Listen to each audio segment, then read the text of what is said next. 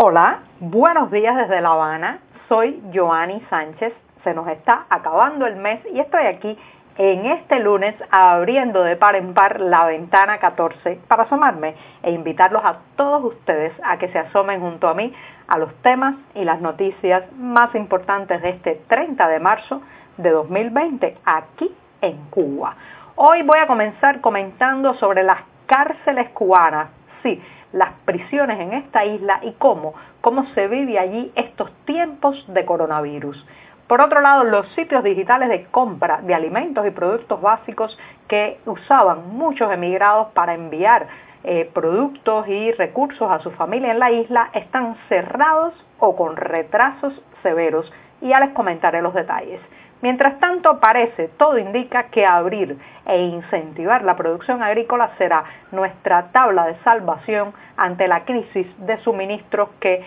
ya está trayendo el COVID-19 en este país. Y mientras tanto voy a recordar lo que he dicho en los últimos días y que repetiré también en las próximas semanas. Quédate en casa, siempre que puedas, quédate en casa. Y bien, presentados ya los titulares, voy a pasar a revolver para tomarme el cafecito informativo. Ese que de lunes a viernes comparto junto a ustedes, breve, acabado de colar, amargo como me gusta a mí, pero siempre, siempre necesario.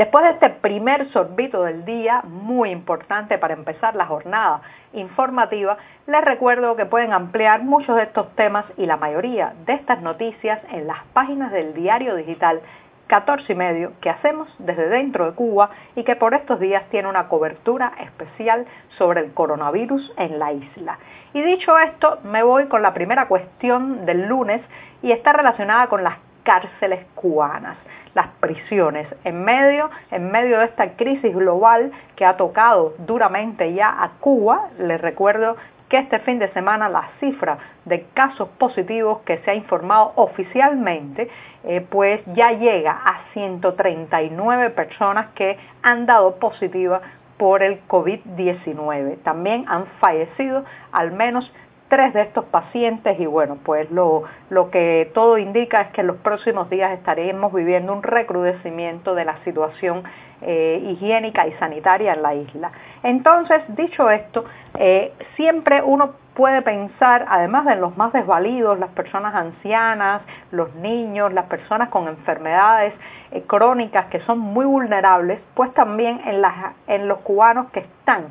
tras las rejas que están en cárceles en esta isla. Hay una población penal en Cuba que es muy difícil determinar exactamente de cuánto es porque las cifras oficiales, eh, que las últimas cifras oficiales a las que he tenido acceso son del año 2012 y se hablaba en ese momento de un poco más de 57 mil reos sin embargo, recientemente eh, varias organizaciones independientes han señalado que ese, ese número podría estar rondando las 90.000 personas que están encarceladas en Cuba, lo cual ubica a la isla entre los primeros lugares a nivel mundial en proporción de prisioneros por eh, número de habitantes. Ahora bien,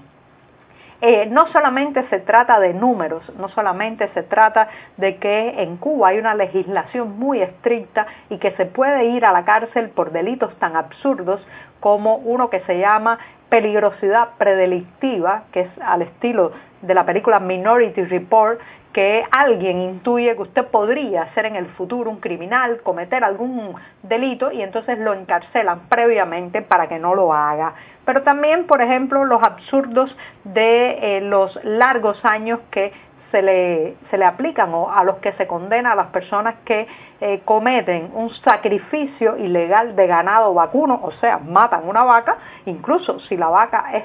suya y no, y no tiene autorización para sacrificarla. Y bueno, pues todo eso hace que eh, sea muy fácil terminar en la cárcel cubana porque, eh, bueno, pues porque hay muchos delitos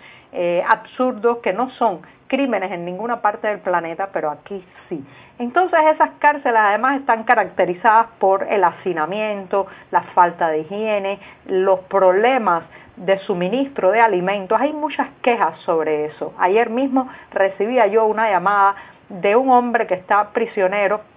en una cárcel en Cienfuegos y bueno, pues tiene muchísimo temor de que eh, las prisiones se conviertan en trampas mortales si llega el coronavirus a ellas. Eh, especialmente porque las dificultades para acceder al agua potable, la falta de higiene, el colapso de muchos servicios sanitarios en el interior de estas prisiones las hacen un caldo de cultivo, un terreno fértil para que el coronavirus se difunda. Entonces uno se pregunta si se tomará algún tipo de medida jurídica, penal en estos días, como por ejemplo indultos, amnistías, eh, no juzgar ni enviar a la cárcel eh, en, este, en estos tiempos de coronavirus a, a aquellas personas que hayan cometido delitos leves o que no sean delitos sangrientos. Uno se pregunta si habrá algún gesto desde el poder para evitar eh,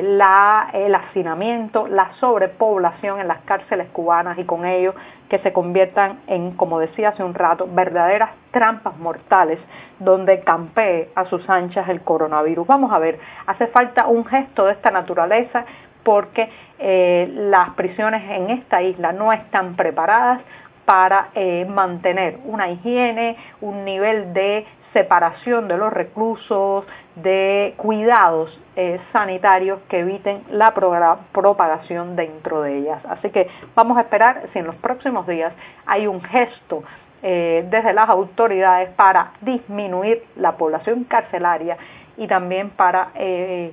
pues implementar una serie de medidas higiénicas en esos lugares. Y con esto me voy al segundo tema que está relacionado con los sitios digitales donde muchas, muchas familias cubanas le hacían la compra de alimentos y productos de aseo a sus parientes en la isla. Pero antes de empezar a describir lo que ocurre con estos portales digitales, me voy a dar otro sorbito de café. Me sirvo un poco más, revuelvo y me doy este segundo buchito de café del día que me da muchas energías para comentarles que las tiendas online, los mercados online, donde hasta hace muy poco eh, los parientes extranjeros, en el extranjero, perdón, los cubanos emigrados eh, podían comprar alimentos como granos, útiles de aseo también, también había ofertas de carnes a eh, sus familias en la isla, pues la mayoría de ellos ha echado el cierre no están brindando servicios eh, de los más populares, por ejemplo,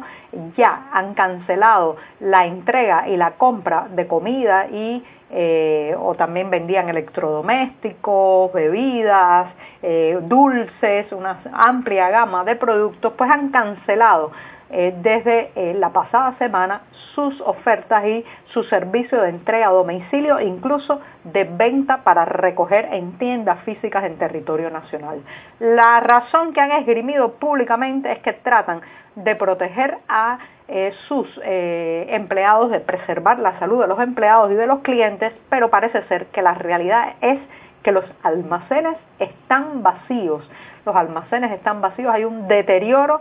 muy, muy grave del suministro de alimentos en esta isla y según fuentes a las que ha tenido acceso 14 y medio eh, de empleados, por ejemplo, de la tienda digital asociada a la Plaza de Carlos III en La Habana, pues les han orientado desde arriba evitar que lo poco que hay se quede solo en las manos de los que tienen familia en el extranjero y compran por internet. O sea, el cierre, la suspensión de los servicios de estos portales digitales no solamente se debe a que no hay los productos, sino también a un intento de eh, evitar desde el punto de vista eh, de la distribución que terminen los alimentos y los productos básicos en manos solamente de aquellos que tienen parientes en extranjeros que lo pueden comprar. Así que ya sabes, reitero, estos sitios han cancelado sus servicios, el efecto también se nota en el mercado informal y todo eso va apuntando cada vez más a lo que es mi tercer tema de hoy, que está relacionado con la producción agrícola. Eh, todo, todo va señalando cada vez más a qué hay potenciar, extender eh, y priorizar la producción agrícola, lo que brota de los surcos de la tierra cubana. Eh, en medio de esta crisis, que es una crisis mundial, eh, pues Cuba tiene una gran fragilidad. Recuerden que este país importa entre el 60 y el 70% de los alimentos que se consumen. Eso significa una partida anual de más de 2 mil millones de dólares, según cifras oficiales, hay que decirlo, ¿no? Por tanto, somos un país muy dependiente de lo que viene de afuera, mientras la producción agrícola sigue atada, sigue dentro de una camisa de fuerza de restricciones, limitaciones, controles excesivos, demasiada eh, presencia del Estado en eh, cómo se gestiona la tierra en este país. Ahora es el momento, no hay una justificación para no hacerlo, hay que incentivar eh, la producción agrícola, especialmente los productores privados, que son los que nos pueden salvar, señoras y señores, de una hambruna. Eh, es el momento de flexibilizar la producción agropecuaria y el comercio agropecuario en manos privadas. Abrir, abrir, abrir es el verbo de orden ahora mismo para que los campesinos, los guajiros cubanos, puedan producir sin restricciones y sin limitaciones y abastecer a la población de esta isla. Si las autoridades no comprenden esa realidad que es como una montaña frente a nuestros ojos, bueno, pues entonces no sé qué va a pasar. Si no entienden que no es momento de cortar, cerrar y supervisar, sino de abrir, permitirle a los productores eh, la mayor cantidad de flexibilizaciones y de espacios, bueno, pues entonces habrá primado la política sobre el pragmatismo de que necesitamos alimentos. Así que esperemos que en los próximos días con urgencia se eh, pongan en práctica un paquete, un paquete de medidas aperturistas para la agricultura cubana, porque sin esos campesinos, sin esos productores, estamos realmente en una situación muy peligrosa y al borde, al borde del desabastecimiento, la hambruna y el vandalismo. Y bien, con esto me despido recordándoles, quédate en casa, siempre que puedas, quédate en casa, eh, evita, evita recargar con tu presencia en los espacios públicos, evita convertirte en un puente para el coronavirus y facilítale, facilítale el trabajo a el personal sanitario y médico quedándote en casa. Y con esto, con esto me despido esta mañana. Muchas gracias.